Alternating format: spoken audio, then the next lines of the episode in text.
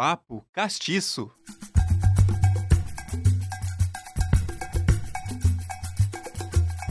Nós vamos bater um papo que literalmente vai ir fundo nas nossas raízes, não só culturais, mas capilares também.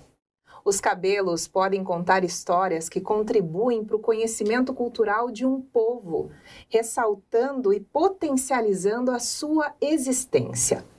Desde muito tempo atrás até os dias de hoje, os cabelos crespos são incitados a ser domados, presos, raspados, alisados. Mas nós não podemos esquecer que para muitas pessoas negras, os cabelos é uma forma de conexão consigo mesmos, uma reconquista e um reforço tanto da sua autoestima quanto do seu autocuidado. O papo castiço dessa quarta-feira vai falar de uma coisa que está acima das nossas cabeças, as nossas coroas, os nossos cabelos.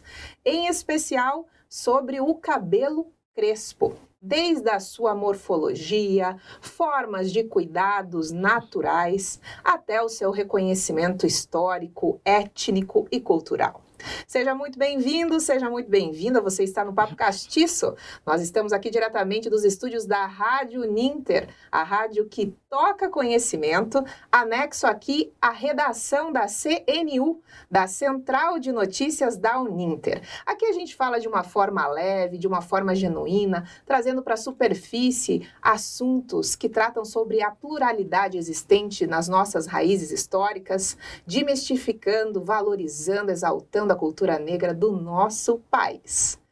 E para nos ajudar a compreender melhor e valorizar os saberes antigos e cuidados com a beleza dos crespos, unindo aí o conhecimento científico à representatividade. Nós trouxemos duas convidadas muito especiais que estão aqui no estúdio com a gente. Sejam muito bem-vindas, Nelly Rocha e Deb Trança. Bem-vindas, meninas. Bom dia. Bom dia. bom dia, bom dia. É um prazer, uma alegria estar aqui com vocês. Bom dia, muito obrigado pelo convite. Também feliz de estar aqui também. Muito bem, garotas. A gente aqui fica muito satisfeito que vocês vão contribuir bastante aí para a gente entender sobre essa cultura que é o cabelo crespo, essa identidade, essa identificação. Bora lá? Bora. Então vamos lá. Pessoal, vamos aqui um pouquinho comigo para a gente conhecer um pouco mais sobre as nossas convidadas? Então vamos lá.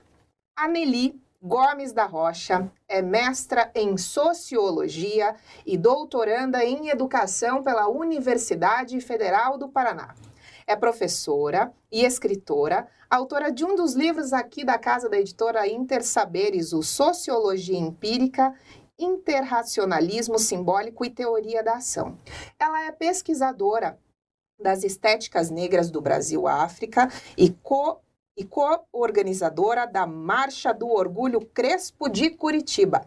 Também é uma das organizadoras do curso de formação Crespura Beleza Negra Sem Química, que atualmente está disponível tanto em cartilha física, pessoal, quanto em e-book. Bárbara, você consegue colocar na tela para gente? Vocês podem acessar esse e-book através da descrição do nosso vídeo, que tem o link para vocês lá, tá, pessoal? De uma forma gratuita, vocês vão poder conhecer um pouco mais de tudo isso que elas estão falando aqui. Esse projeto ele é apoiado tanto por instituições de ensino superior públicas, como a Universidade Federal de Uberlândia e a Universidade Federal do Paraná, e também salões de beleza étnicos, espalhados tanto pelo Paraná como por São Paulo e Minas Gerais, além da própria Fundação Cultural aqui de Curitiba e a própria Prefeitura de Curitiba. É um projeto que dialoga também com a Lei 10.639, né, de 2003, que estabelece aí a obrigatoriedade do ensino ensino da história da cultura afro-brasileira aqui na nossa rede pública e na rede do ensino médio e fundamental. Vamos falar um pouquinho da Deb Tranças. O nome completo dessa gata garota é Débora Caroline Pereira, mas aqui em Curitiba ela é conhecida mais como Deb Tranças. A Deb é assistente social, ela é afroempreendedora, é transista e ativista social. Ela orgulha-se da sua trajetória por já exerceu até atividades de coletora de resíduos recicláveis e hoje ela é proprietária do Deb Tranças, um salão de beleza escola que há mais de 16 anos é referência em estética afro e tranças, um símbolo genuíno da grande contribuição do continente africano para a diversidade do nosso povo brasileiro. Ela é colaboradora também do projeto Crespura Beleza Negra Sem Química. Ela também participa da marcha, né, do Orgulho Crespo de Curitiba ela é CEO da feira Afrochic, mulher negra, LGBT, mãe da Naomi e do Jamal Prince.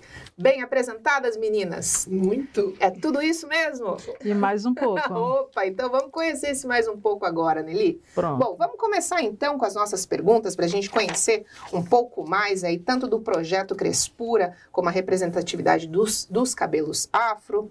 Vamos hum. para a primeira questão, Nelly. Vamos falar da funcionalidade do cabelo, né? Desde aí da tanto a nível biológico, identitário, cultural, que você pode trazer para nós, por favor? Ok. É, primeiro que na, eu penso que estamos num momento histórico, né, na realidade brasileira, de conseguirmos falar dessa nossa corporeidade, principalmente corporeidade negra, com outras perspectivas para além das que a gente já conhece de dor, né? Então olhar para a ciência e o que é produzido com essa ciência é a nosso favor favor, principalmente pensando a construção das identidades. Então, quando eu penso em melanina, queratina, é, isso faz parte da minha composição biológica. É, isso é o que nos faz seres humanos, né? E, e, isso é o que nos separa de outras pessoas, a quantidade de melanina no corpo. Então, quando eu penso a, a funcionalidade do fio crespo, ele tem uma dimensão biológica de proteção, principalmente dos raios solares, mas ela tem principalmente uma funcionalidade cultural de, de atração de sedução, de é, é, demarcação cultural. Então, dependendo dos grupos étnicos em África que chegam no Brasil, você, dependendo do penteado, e a Débora vai pontuar isso muito bem, os trançados é um demarcador social muito importante. Então, o que que essa linguagem corporal tem a nos dizer que nos foi ocultado historicamente? E isso é o carro-chefe das nossas ações desde 2007, né, Débora? Em Curitiba. Desde 2007.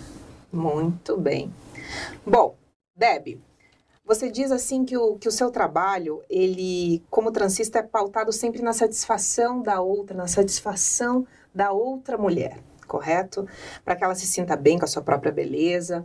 Então, conta um pouquinho para a gente da tua caminhada com o Deb Tranças, por favor. Eu lembro que tem uma situação bem peculiar aí, de uma conta d'água. Queria que você falasse aí para os nossos telespectadores da onde vem a Deb Transista de hoje.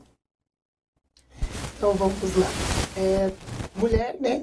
menina negra curitibana, morando em região metropolitana, de maioria ascendência italiana, né? descendência italiana, Colombo. Então, na minha escola, a referência de crianças negras era eu mais três.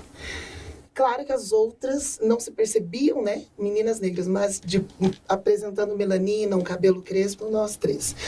Então, aqueles xingamentos, aquelas frases diárias, seu cabelo é duro, você parece rolo de fumo, isso me maltratou muito, castigou, doía. E aí nós, mulheres negras, sabemos o que é isso.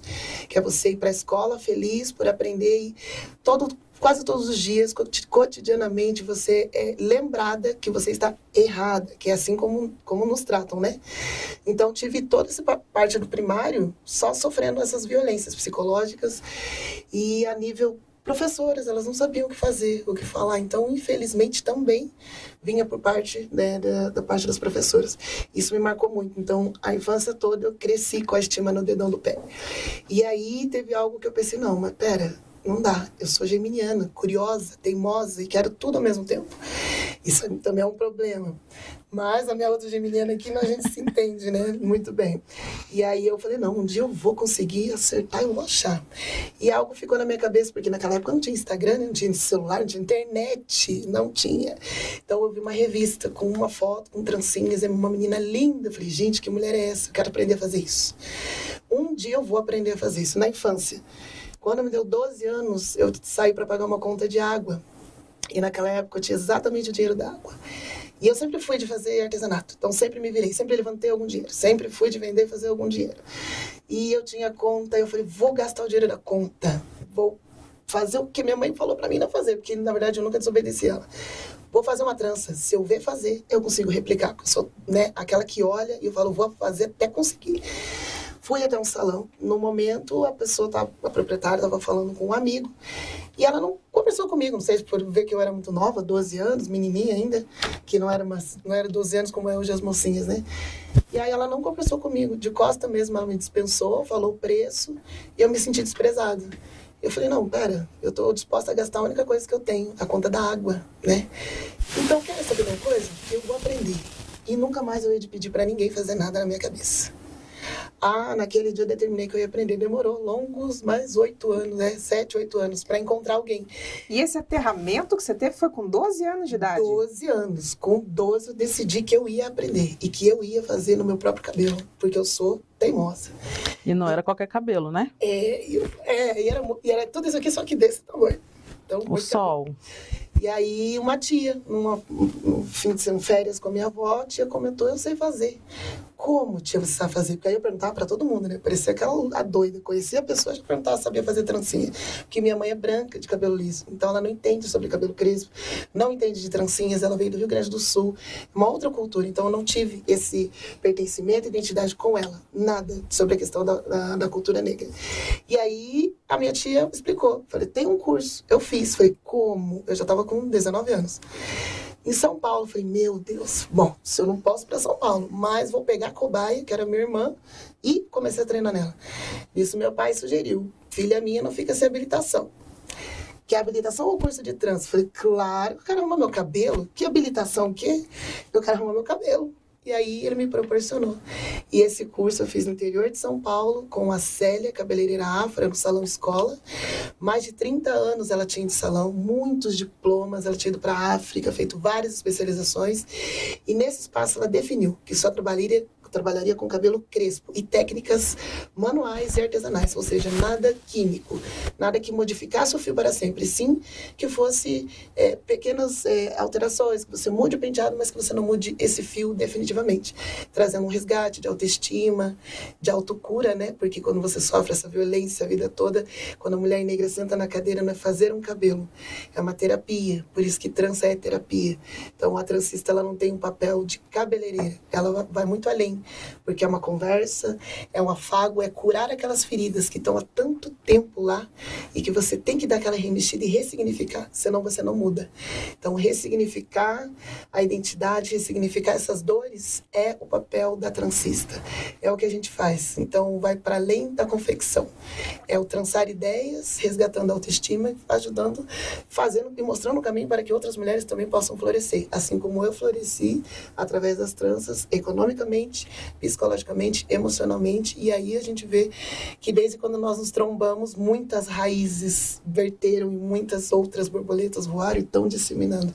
E é isso, isso me deixa muito feliz, na verdade. É, porque não é mexer só de fora para dentro, né? É, nós o tempo todo estamos fazendo o duplo movimento de dentro para fora e de fora para dentro. Então, a, o mexer com a cabeça com o Ori, ele tem essa perspectiva muito de fortalecimento de identidades, não só de mulher, né, mas desse, do respeito com o nosso corpo, e ter um espaço de, de fala, porque você fica 45 minutos, 60 minutos, duas horas, no caso da Débora, Quatro, até cinco, seis horas. Então, é, o, as técnicas, né, o que você aplica ao cabelo crespo, dependendo do que você vai fazer, é o dia todo. Então, é uma terapia. Então, você tem aquele espaço, ela não vai fugir, né?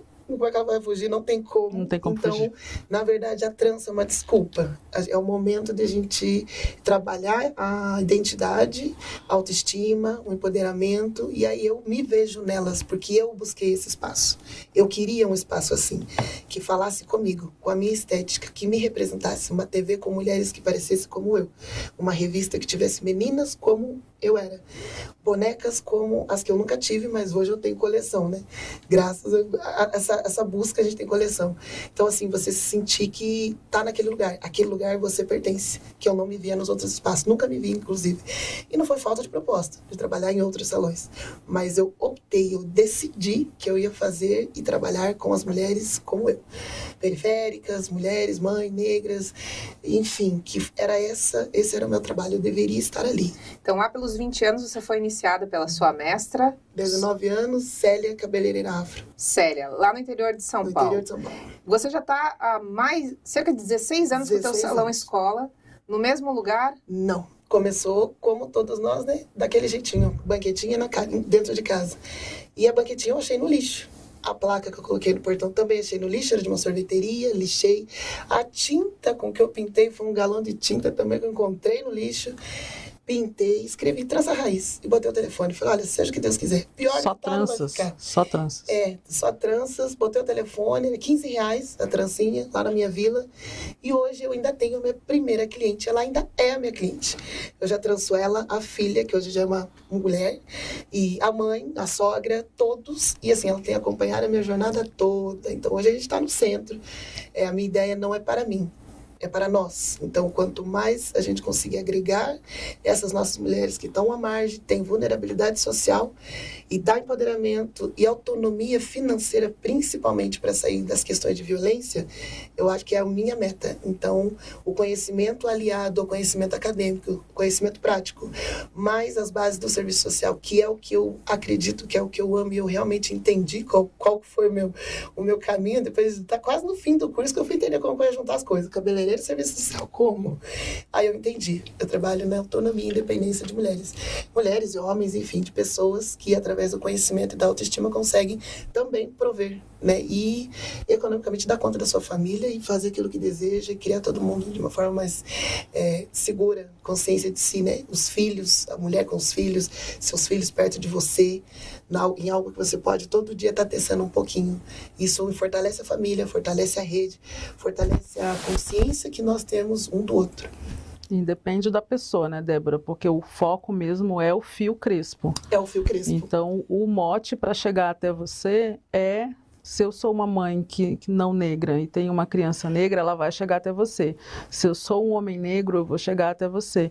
Então, o mote não é necessariamente se é mulher ou Ser homem, mulher mas é o fio crespo que faz a- essa, essa dor se transformar em flor, né? Isso, inclusive, é, essa, Literalmente. mães, né? muitas mães não negras levam e elas mandam mensagem todos os dias. Deb, minha filha, é assim, assado, eu tento, desculpa, se né, sou leiga. Então, quando elas vêm até mim, não é um cabelo. Eu coloco a manteiga na mão delas, falo, ó, você faz assim. O pentear tem uma memória dolorida para as crianças negras. Então, vamos tirar essa memória, vamos transformar num momento de prazer. Um momento bacana, um momento de, de você trocar mesmo, né? Porque trançar é trocar. Oria, nossa cabeça é a parte mais importante do nosso corpo. Tá tudo aqui. Memórias, lembranças, tudo que você deseja fazer. Então, é um momento de afeto, de cuidado. E entre mãe e filha, é o que a gente mais passa também, porque é o que aprendi, né? Nas oficinas com ele desde 2006. É, uma das bases da, da, da cultura africana é isso. Você trabalhar os oris e é um momento muito íntimo. Então, eu vejo que precisa e eu faço com que as mães compreendam que elas têm que entender como que faz essa dinâmica, porque esse momento elas vão replicar depois. E isso dá autonomia. Não fica refém da transição da cabeleireira, não é isso. É para que isso se amplie e elas consigam replicar, porque foi algo perdido, né? É dentro da nossa história, da nossa cultura. E como não pertencente, mãe não negra, cabelo não crespo, ela não entende. Mas aí, nesse momento, elas começam a compreender por que, que aquela criança tem aquele trauma, tem aquela memória, e aí ressignifica. Aí o que era dor vira flor. É isso. Muito bem. Você mudou toda a história da sua família através dessa tomada de decisão. Eu fiz algumas pesquisas e eu verifiquei que tem um momento também que foi muito marcante quando você estava empurrando naquela ladeira aquele carrinho de recicláveis com a sua mãe naquele sol para chegar lá no topo da onde era vendido, né, um material. E ali foi um clique muito importante para você. Na verdade, eu acho que nós, né, temos momentos da nossa vida que ou você vai na raiva, na raiva do ódio de vencer, na dor de vencer, que eu tava 10 para 5, mais ou menos. O depósito fechava às 5, era sexta-feira. E funciona assim, com reciclado. Se você não vende na sexta, no sábado, se não for material nobre, que é alumínio ou cobre, você não consegue achar lugar para vender. E aí significava que se a gente não vendesse aquela carga, a gente ia passar o fim de semana sem dinheiro, sem comprar comida, sem como pagar água, enfim, né, sobreviver. Eu sou só, era só minha mãe e eu. E a carga era de ferro, e ferro tem o pior preço. É 0,3 centavos o quilo. E a gente conseguiu juntar quase 500 quilos naquele carrinho. Eu não sei como o carrinho chegou inteiro lá. Nem o, nem o dono do depósito falou, por Deus que você chegar. Deu 480 e poucos quilos. Temos até anotado, que minha mãe anotava tudo, né? E eu fui a minha mãe uma ladeira, e era de um bairro ao outro, muito longe. A minha mãe falou, filha, força que vai fechar o depósito. Não aguento, mãe. Tinha 12 anos, tipo muito magrinha, muito era raquítica, né? Minha mãe aguenta assim, eu falei, eu não aguento. Mas naquela hora me deu uma raiva, ela falou, se você não aguenta, nós vamos ter que voltar com essa carga. E sem dinheiro. Eu falei, o quê? Que eu passei tudo isso para chegar sem dinheiro e com a carga, eu não vou. Aquela hora, perna tremia, braço tremia, o sol latejando. Eu falei, Senhor, se você mudar a minha vida, olha, eu prometo pelos céus que eu vou fazer de tudo para que nenhuma mãe precise carregar quase 500 quilos de ferro para colocar comida na boca do seu filho. Porque eu sei que a gente consegue fazer de outra forma. Eu sei que o Senhor pode ajudar me ajuda, me dá força. Olha, foi, virou Hulk, nossa, que maravilha. Ela foi, vamos agora, para de reclamar, empurra. Que minha mãe era aquela sargentona, né? Deu certo, chegamos três, assim, três para cinco, não sei como.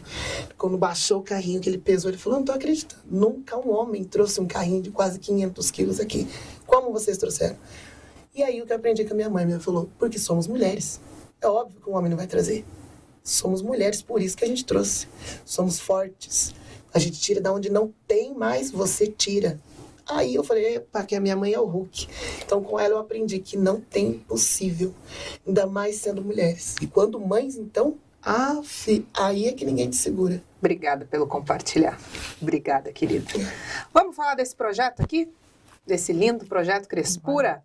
Bora lá, Meli? Bora lá. Explica pra gente, assim, é, da onde que que veio esse projeto, como é que surgiu, como que funciona essa iniciativa e se você puder trazer assim o que, que você lembra dos impactos positivos que você pode nos contar? Ótimo. É, então, é, durante mais de uma década, né, essa experiência vivida com no Salão da Débora, principalmente aqui em Curitiba, é, me trouxe alguns muitas dúvidas assim. E aí é, o, o, lugar que eu falo é de dentro da Universidade Federal do Paraná, a partir de um núcleo de estudos afro-brasileiros. Então acho que essa ponte com o Salão da Débora sempre foi muito constante nosso, assim, de tá, mas como é que eu levo o salão para dentro da escola? Porque as crianças chegam no salão destruídas, porque passaram por situações de preconceito e discriminação. E aí, é, essa essas, essas situações todas elas foram nós fomos catalogando o que que era o que que não era só que aí chegamos num momento de que assim tá mas isso é muita dor o que que a gente tira de bom então, o, a, o trançado ele é encantamento. Né? É, é, ele gera uma sensibilização de quem quer que seja.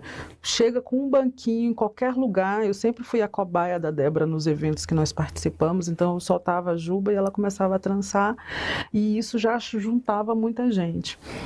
Por que, que eu estou falando nisso, disso? Né? Assim, o, o, o culminar de um projeto como o Crispura, ele é o, o, né, a cereja do bolo de uma trajetória. E aí, quando dentro da academia, muitas vezes a gente não tem espaços de diálogo e de interlocução desse tipo de conhecimento como um conhecimento científico. E aí, mais que isso, fica muito no, no, campo da educação, mais das artes. Como é que você olha isso a partir da química, a partir do, da, da física, a partir da botânica, da biologia? Das ciências naturais. E aí nisso, conversando com a professora de química de Uberlândia, a professora Nicéia Mauro, que é uma das organizadoras, né? E a partir de um edital que surgiu lá na Universidade de Uberlândia, nós escrevemos, todas nós, né, mãos de mulheres e cabeças de mulheres escrevendo o que que era fundamental. Então, o que que é dúvida? Por que, que, o, que o fio crespo nasce crespo? Por que, que o fio liso nasce liso? Por que, que existe uma nomenclatura histórica dizendo que o 1A é liso e o 3C é crespo?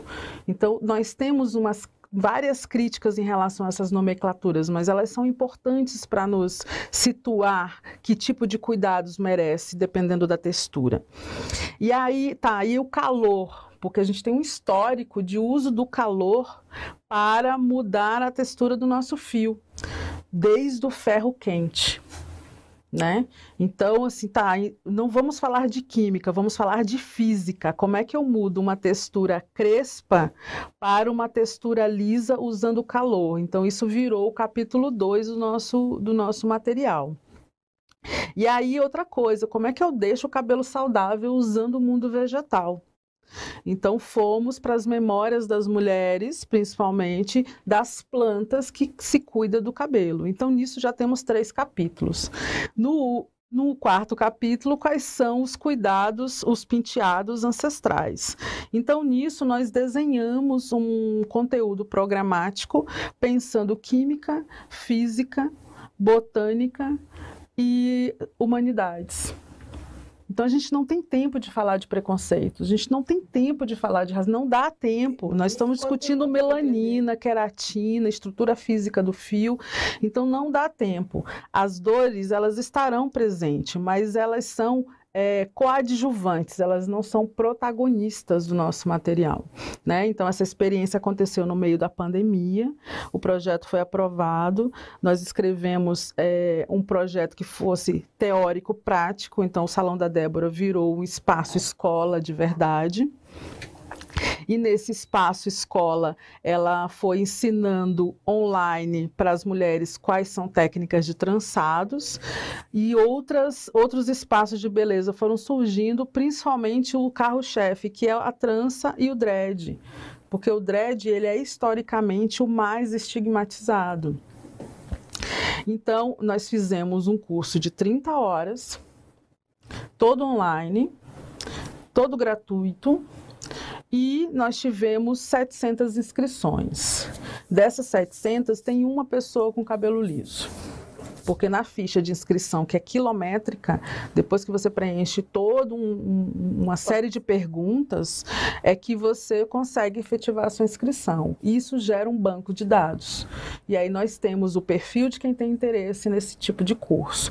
Então, são mulheres entre 35 e 40 anos, que têm preocupação com a educação e com o, o, a profissão, é, as profissionais da beleza. A gente tem um perfil. E isso é, deveria ser é, é, a área de interesse do mercado, porque nós consumimos, nós geramos riqueza. E muito. E muito, porque toda mulher crespa, ela investe parte da sua renda para cuidar da beleza. E isso é crescente. E aí não é só a sua beleza, são as dos seus dependentes. Então existe uma cadeia de, de relação comercial que também é afetiva, ela nunca é só comercial. E nesse curso que teve essas 700 inscrições de todas as aulas ao vivo em 2021, no meio de um cenário pandêmico, evoluiu para essa cartilha física e a disponibilização também pela internet, no link da bio do arroba Crespura Beleza Química. Qualquer um também pode encontrar e, e entrar em todo esse conhecimento de A a Z que você disponibilizou. É e, gratuito? É gratuito. Nós pensamos principalmente na acessibilidade, né? Todo mundo está no celular, quem pode, né? Mas em geral as pessoas têm o celular para trabalhar, principalmente, virou uma fonte de renda fundamental. Então nós pensamos que é, esse curso, que aulas ao domingo, 10, aos domingos, 10 horas da manhã, com as aulas gravadas. Então as pessoas tinham em torno de 90 dias para assistir a aula, no horário que pudessem. Todas que cumpriram 70% da carga horária receberam certificação pelo menos metade são profissionais da beleza, que trabalham com cabelos crespos.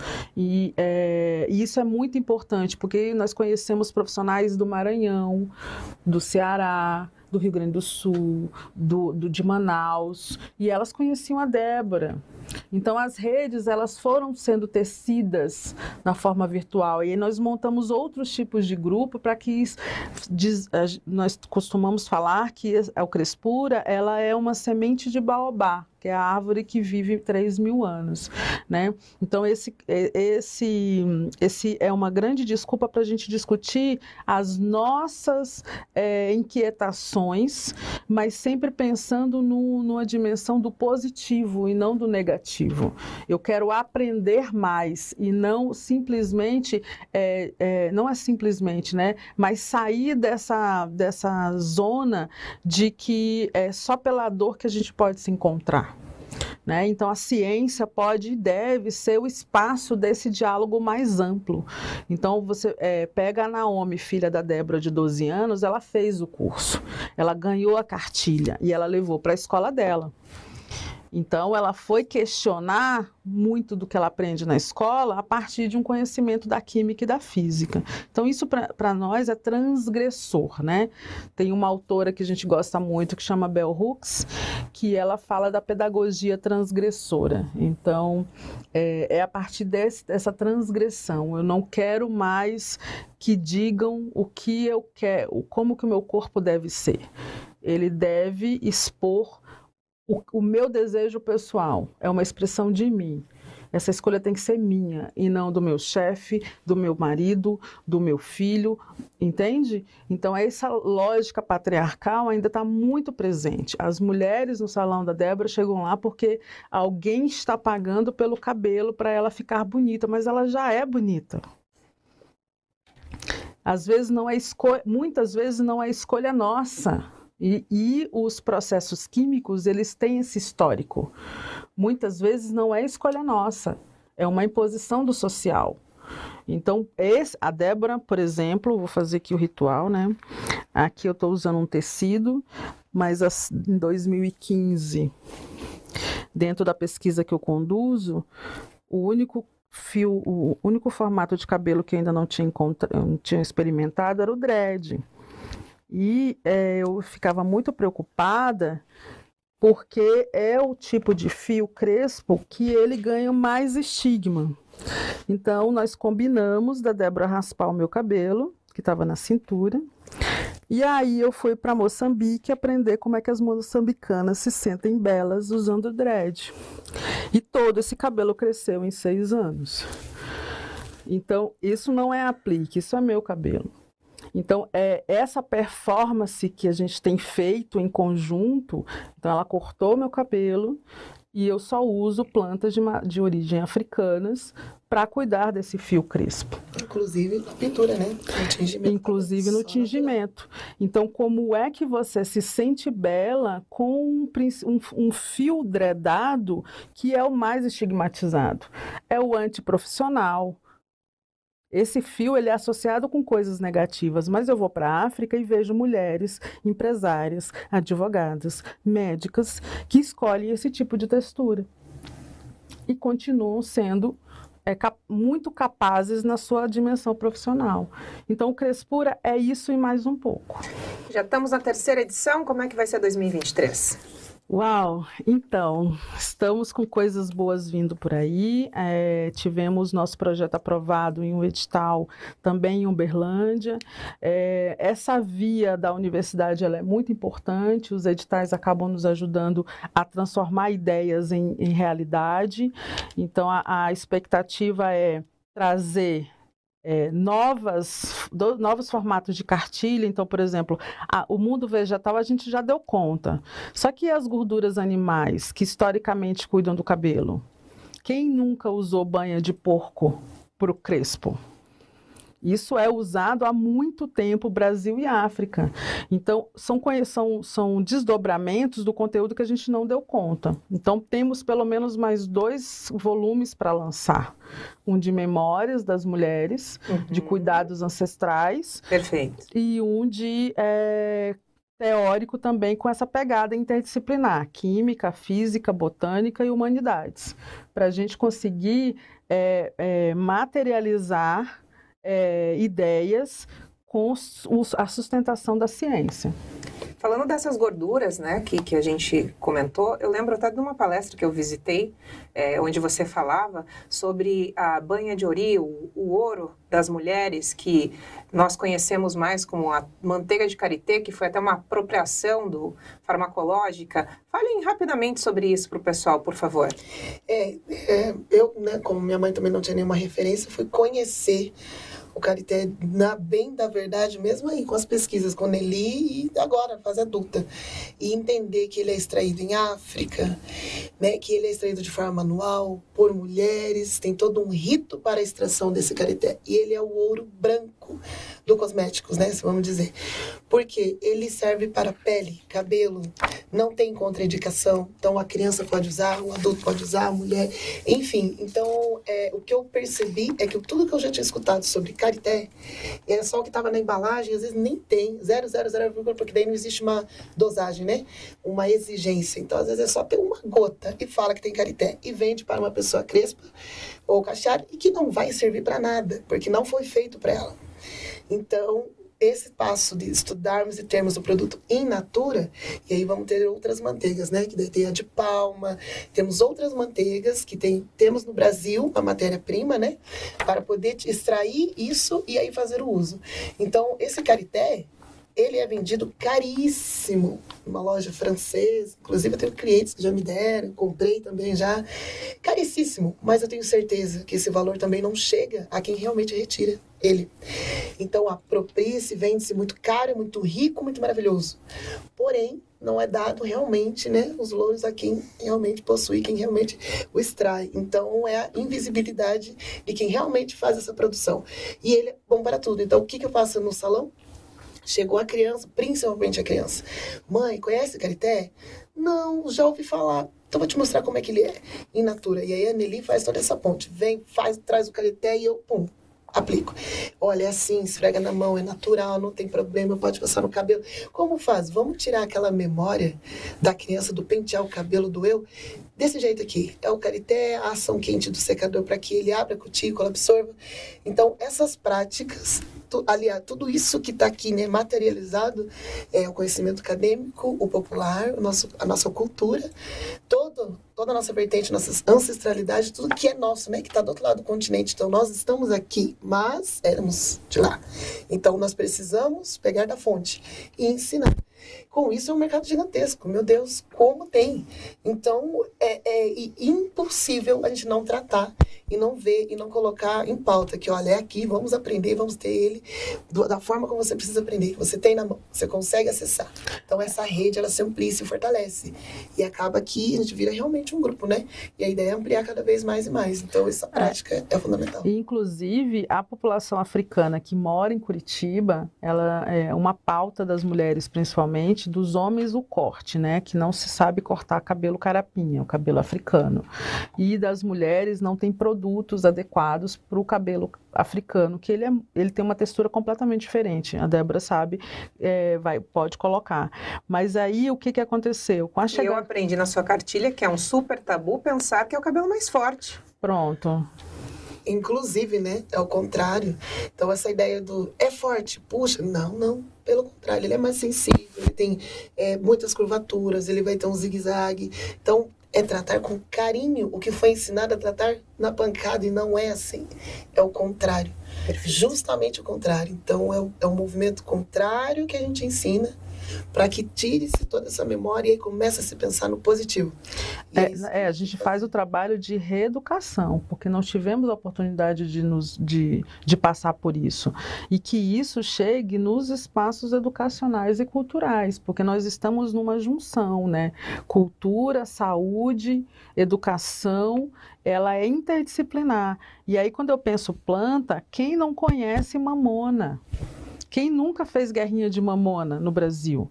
Né? Então não teve infância. Mas o, o rícino, o óleo de rícino, é um dos mais antigos usados para cuidados com o cabelo.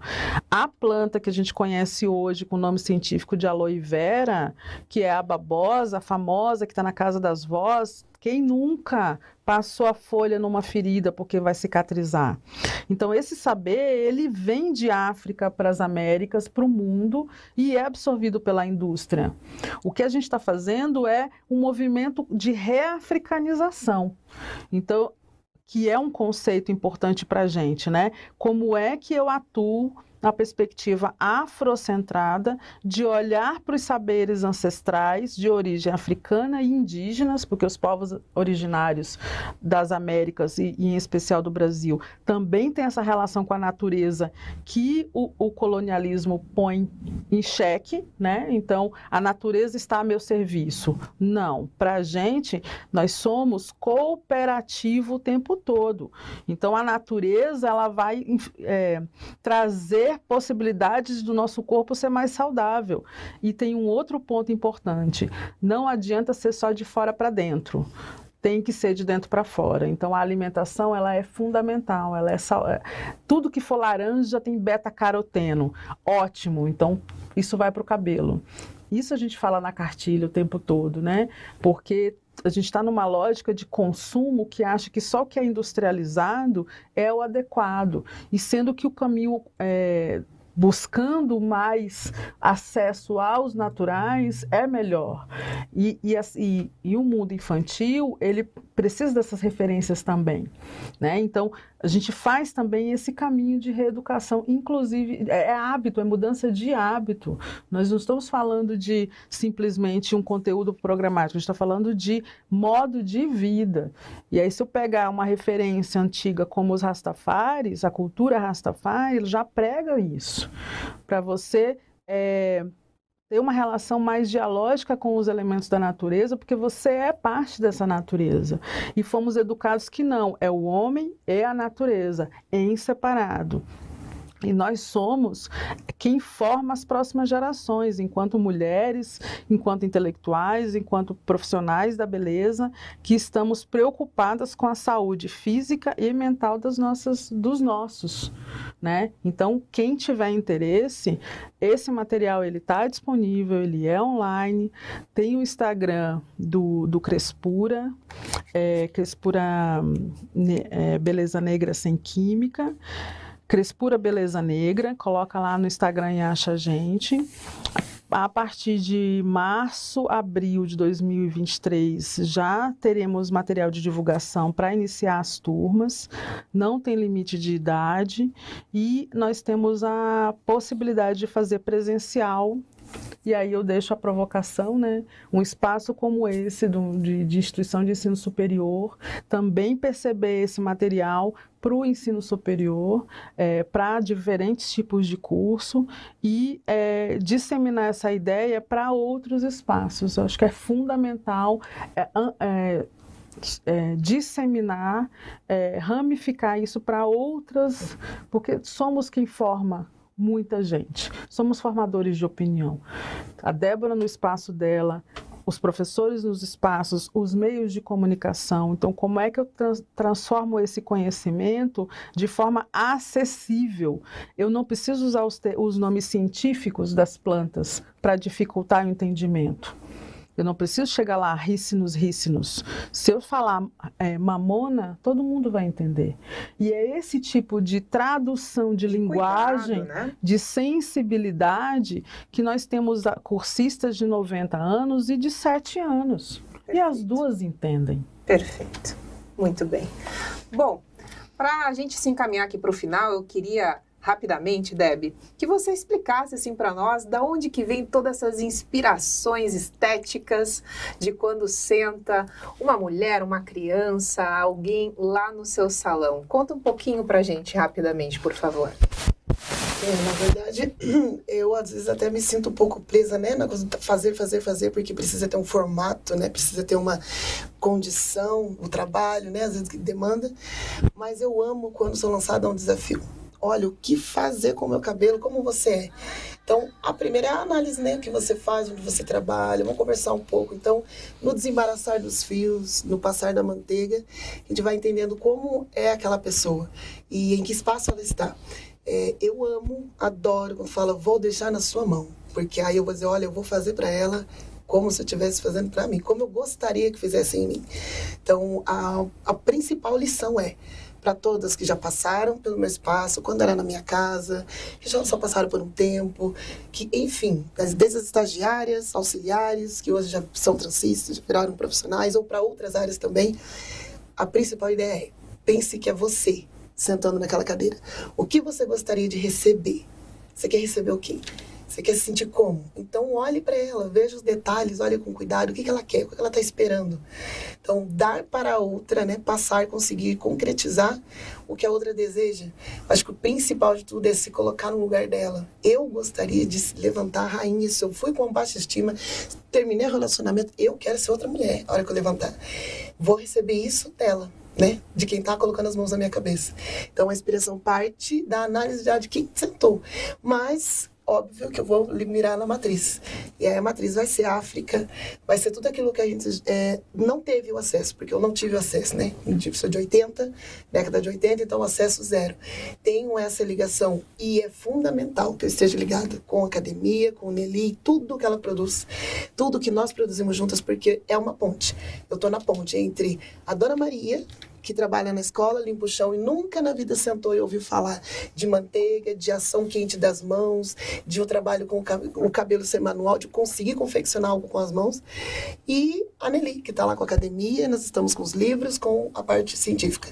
Então, eu sou a ponte. Eu vou mostrar para ela de forma popular como fazer. Nelly traz academicamente e ela percebe-se que está em outro espaço também e fazer essa, essa ligação dos dois. Casamento então, perfeito. É um né? casamento. A dona Maria se sentir linda e eu dizer para ela: você nunca recebeu esse carinho porque cabelo não é cabelo, é cabeça. Cabeça não é só que né, faz o nosso corpo se movimentar. Na verdade, é você. Tudo tá aqui. Então, tem que cuidar desse tudo com muito carinho, com muito amor, pensando o que você está fazendo para você. O que você joga de positivo, com certeza ele vai multiplicar. Perfeito, querida. Bom, eu gostaria de deixar agora esse espaço final para que ambas dessem o seu tchauzinho, deixassem a sua mensagem, para a gente se encaminhar e fechar esse programa que foi sensacional. Meninas, com vocês.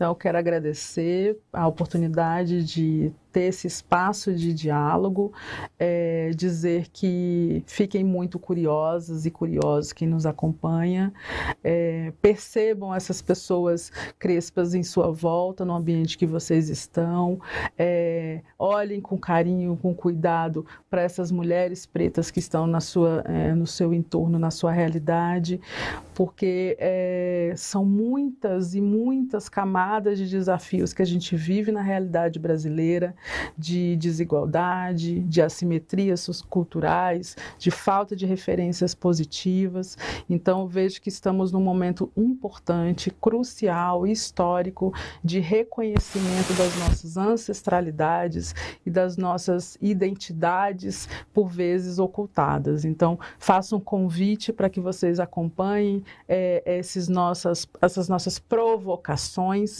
que culminam num projeto como esse, chamado chamado Crespura. Então fica o convite. Perfeito. E aí, né, Geminiana, pensa mil coisas, na hora de falar, sai as outras mil.